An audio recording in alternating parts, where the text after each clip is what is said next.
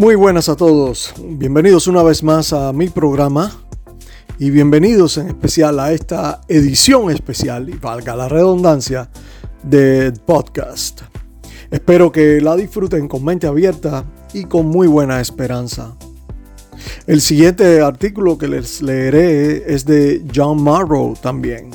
Y en este artículo eh, yo requerí mucha valentía o digamos que algo de valentía para traerlo al programa.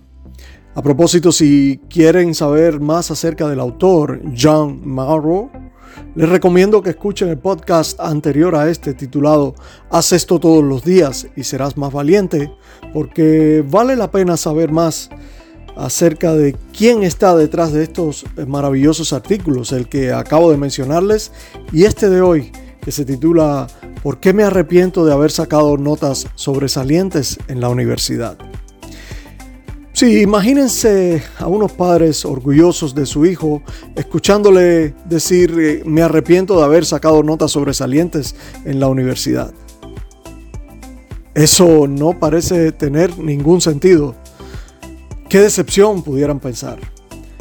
Eso no debe ser fácil para muchos de ustedes, si son padres, que han tratado de motivar a sus hijos a perseguir carreras universitarias buenas para conseguir buenos empleos. Los puedo comprender.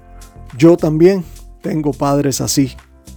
No es fácil aceptar el hecho de que las escuelas prácticamente nos enseñan a todos a tragar información para luego vomitarlas en la hoja de un examen final sin que necesariamente haya dejado algo de nutritivo en nuestra intelectualidad.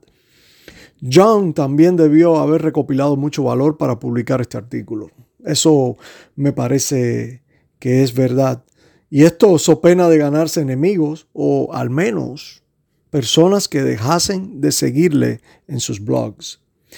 Ahora, yo personalmente necesitaba algo así para expresar mis propios pensamientos.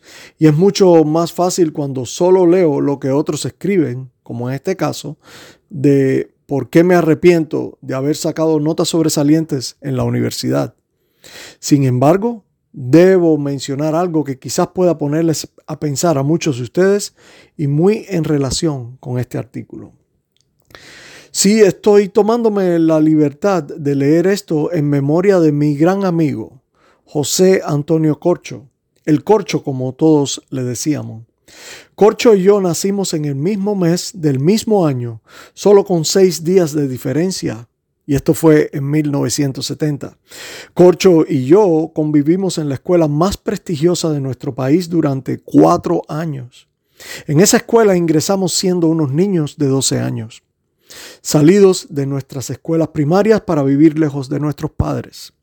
Pudieron haber sido en realidad seis años, pero Corcho fue retirado de la escuela al finalizar el cuarto año académico allí. La razón por la que Corcho no pudo continuar en la escuela más icónica de nuestro país fue que su índice académico resultó inferior al 85%, que era la marca mínima para permanecer allí. Por mi parte, yo terminé mis seis años con más del 96 6% de índice académico y de ahí fui a la universidad a estudiar mi carrera. Corcho, ya en una escuela ordinaria fuera de allí, decidió escoger la carrera de medicina para ser doctor. Ahora, la carrera de medicina era una carrera muy fácil de conseguir en nuestro país debido a la campaña que el gobierno estaba haciendo para que el país contase con una grandísima cantidad de profesionales de la salud. Y hablo de doctores en medicina y también enfermeras. Podemos decir que Corcho entonces escogió una carrera del, del montón, de acuerdo con los parámetros que no necesariamente eran correctos en nuestro país. Así pasaron los años, yo me gradué en mi carrera y Corcho se convirtió en un gran doctor. Corcho falleció este año 2021 debido a la pandemia del COVID-19, trabajando en primera línea en los hospitales como un prestigioso médico especialista reumatólogo. Durante su carrera, mi amigo sirvió en varios países del tercer mundo, ayudando en programas de salud y ganándose el amor de todas las personas y familias que tuvieron el gran privilegio de disfrutar de su magnanimidad y su altruismo. Pero recordemos, Corcho no pudo terminar sus estudios en la escuela más prestigiosa de nuestro país y fue porque su índice académico fue deficiente. Esto es para pensar. Una vez que escuchen este artículo de John Morrow, valdrá la pena que mediten en lo que es más importante en la vida. La universidad puede ser genuinamente importante para ustedes y no hay nada de negativo en ello. Lo que sí debe sacarse de este artículo para sus vidas es la importancia de siempre ser feliz, crearse un buen nombre delante de todos y así beneficiarse de los círculos profesionales de todas esas relaciones que se cultivaron durante las andanzas por la vida. Eso les servirá mucho más que muchísimas notas sobresalientes.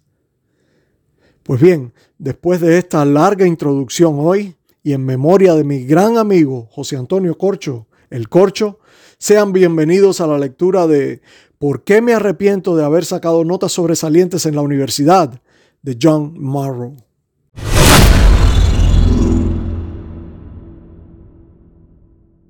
Casi me mato en la universidad para sacar calificaciones sobresalientes. Bueno, casi sobresalientes. Me gradué con 37 calificaciones de A y 3 de B para un índice académico de 3.921. En ese momento pensé que era genial. Ahora me pregunto si no fue una pérdida de tiempo. Déjame explicarte por qué. En primer lugar, nadie me preguntó jamás por mi índice académico. Me dijeron que tener un índice académico alto me abriría todo tipo de puertas. Pero ¿sabes qué? Me entrevisté con muchas empresas, recibí un total de 14 ofertas de trabajo después de la graduación y ninguna de las empresas me preguntó por ello. Les impresionó mucho más aquellas otras cosas, como que fui jefe del consejo estudiantil y que puse en marcha una emisora de radio con 200 trabajadores voluntarios. Supongo que el reclutador universitario de una empresa de la lista Fortune 500 podría preguntar por índice académico, pero sinceramente no veo a ningún empleador contratando a un estudiante con una nota alta en lugar de a alguien con cinco años de experiencia laboral, laboral relevante. Puede ser que incline la balanza en algún momento en una situación competitiva o de prestigio, pero en la mayoría de los casos no he visto que las calificaciones sean realmente tan importantes para los empleadores. En segundo lugar, no dormía. A menos que seas un supergenio, sacar 37 calificaciones de A es un trabajo duro. Para mí era una obsesión. Cualquier cosa que no fuera A más era cualquier tarea inaceptable. Estudiaba entre 60 y 80 horas a la semana y si no sacaba la nota más alta de la clase, dedicaba 100 horas la semana siguiente. Traducción. Yo no dormía mucho. Desde mi primer año hasta el tercero dormía una media de 6 horas por noche. Sin embargo, en mi último año solo dormía de 3 a 5 horas por noche, incluso los fines de semana. Me tomaba una botella de 2 litros de Mountain Dew y dos o tres bebidas energéticas al día solo para mantenerme despierto. Eso no solo es poco saludable, sino que tampoco es especialmente divertido. En tercer lugar, he olvidado el 95%. Me licencié en literatura inglesa y me especialicé en teoría de la comunicación. La razón principal por la que elegí esas especialidades fue que pensé que me enseñarían a escribir y hablar, dos habilidades que me servirían para el resto de mi vida. Vaya si fui tonto. En lugar de eso me pasé todo el tiempo leyendo literatura clásica y memorizando vagas teorías pseudocientíficas de la comunicación. Ninguna de las dos cosas resultó útil en lo absoluto y he olvidado al menos el 95% de todo aquello. Supongo que lo mismo ocurre con la mayoría de los graduados universitarios. Dime, ¿qué sentido tiene pasar de 60 a 80 horas a la semana aprendiendo cosas que olvidas inmediatamente? En cuarto lugar, no tenía tiempo para la gente. Estando en el consejo estudiantil y conduciendo una emisora de radio, tenía muchas oportunidades para crear una gran red de contactos, pero no tenía tiempo.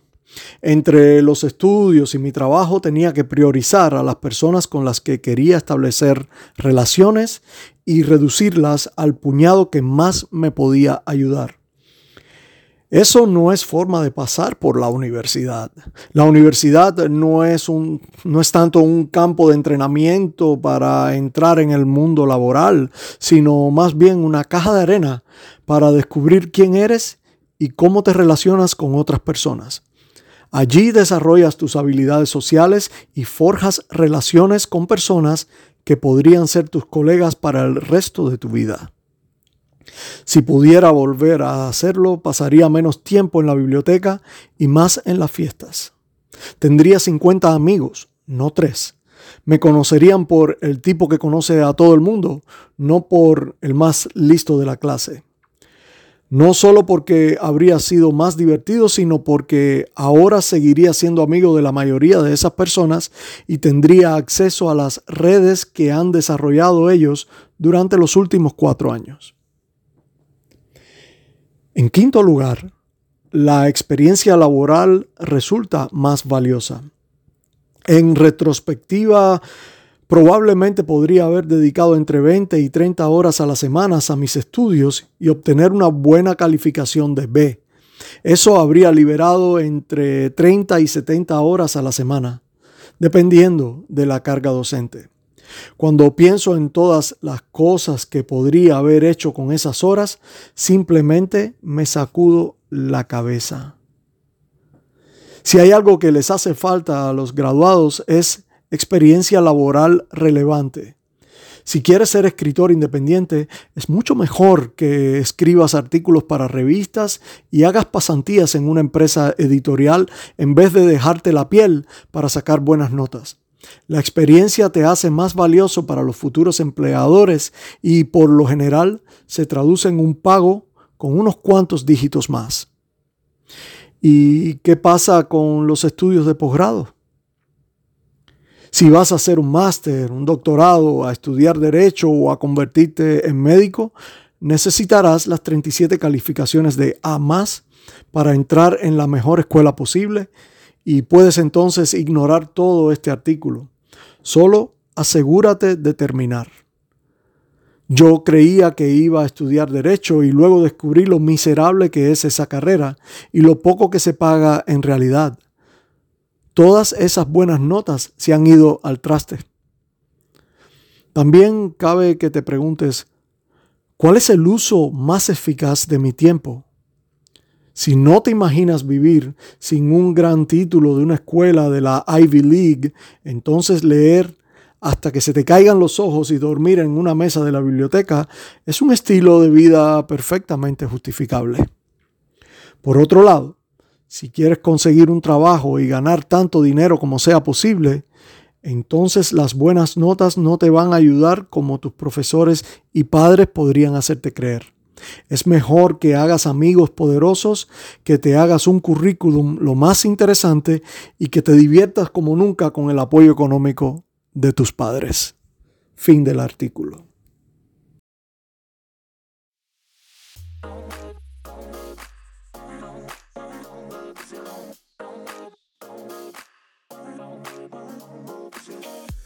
Pues bien, eso fue todo el artículo ¿Por qué me arrepiento de haber sacado notas sobresalientes en la universidad de John Marrow? y mi dedicatoria a mi amigo José Antonio Corcho, fallecido este año durante la pandemia del COVID-19. Pues bien, eh, con estas cosas eh, yo me voy a retirar, no sin antes hacer una observación de mi lectura. Pudieron notar que John Marrow describió a la carrera de derecho como una carrera miserable. Esa no es mi opinión. Yo simplemente les estaba leyendo las palabras en inglés publicadas por John Marrow, traducidas al español para ustedes. Así que no piensen que yo soy de la misma opinión. Eso va a pasar a menudo durante mis lecturas de otros bloggers y personalidades del desarrollo personal. Pues bien, los espero la próxima. Gracias por escuchar. Si pueden compartir esto con otras personas y animarles a que se suscriban a mi programa Desarrollo Personal con Adolfo Delgado, se los agradecería eternamente. Les recuerdo que siempre, aunque estas emisiones son solo de lectura, en realidad requieren cierto esfuerzo, energías y tiempo de mi parte para que ustedes las puedan tener. Así que su apoyo es grandemente apreciado. Muy bien, esto es todo. Que la disfruten y hasta la próxima. Un abrazo y los espero más allá.